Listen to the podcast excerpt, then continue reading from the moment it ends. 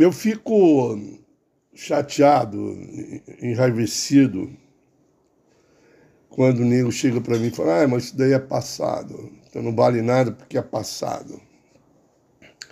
Aí eu repito, igual Jean-Luc Godard, o nosso cineasta que fez a cabeça da minha juventude. O passado ainda não passou.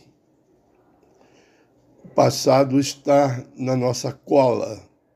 Passado é ainda um fantasma. Então, esse repúdio do passado por ser passado é uma estupidez. Eu digo isso porque eu fiquei atônito e continuo ainda atônito, impressionado com a vitória eleitoral de Jair Bolsonaro.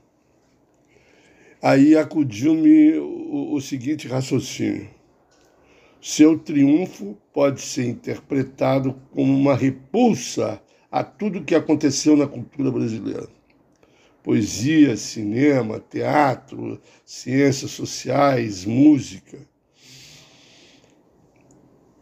Tudo aquilo que reagiu contra o golpe de 64 e a ditadura multinacional, o Jair Bolsonaro passou uma borracha, apagou, deixou inútil, inócua essa cultura pós-64 contra a ditadura tudo, tudo, tudo, absolutamente tudo foi apagado. O ISEB, a Polop, o Cinema Novo, o Centro Popular de Cultura, Bossa Nova, Tropicália,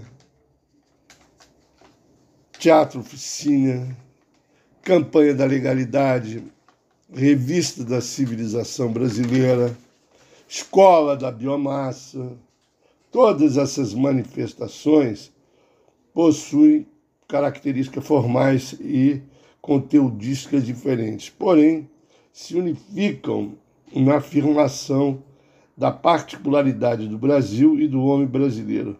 Enfim, a interação entre a natureza e o homem. E o que atrapalha essa interação é justamente o sistema colonial capitalista o homem brasileiro continua alheio ao tempo e ao espaço geográfico. O homem brasileiro não sabe aonde ele está, não sabe a sua história. Então, é isso é que eu e o Bautista Vidal escrevemos se insurgindo contra essa essa alienação com o livro Poder dos Trópicos. Era uma meditação sobre alienação energética. Fato de que o povo brasileiro não saber a riqueza que ele tem. Ele anda num país de uma riqueza impressionante e ele é pobre.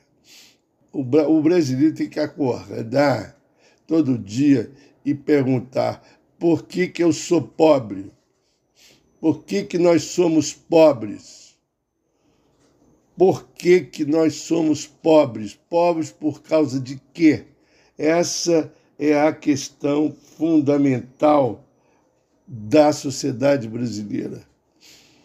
Um país cosmicamente fadado à, à fartura, o farturão, como dizia Oswaldo de Andrade, isso daqui é o país do farturão, da fartura. Viva a fartura, porque a miséria ninguém atura. Justamente esse país destinado à riqueza é um país cada vez mais pobre, indigente e miserável. Essa é a contradição que nos alucina é essa a contradição que faz com que a gente fique louco. Aliás, é essa a raiz da loucura, se é que podemos dizer assim, do cinema de Glauber Rocha. Glauber não tolerava a existência da fome no Brasil.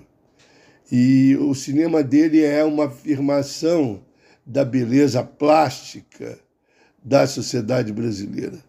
A dança do negro, né, o índio, os rituais indígenas, tudo isso compõe a paisagem do cinema do Glauber, junto com a miséria, nego comendo terra, nego miserável. Então é essa contradição entre uma natureza pródiga e uma sociabilidade miserável que nos define e que nos acabrunha, que nos deixa loucos.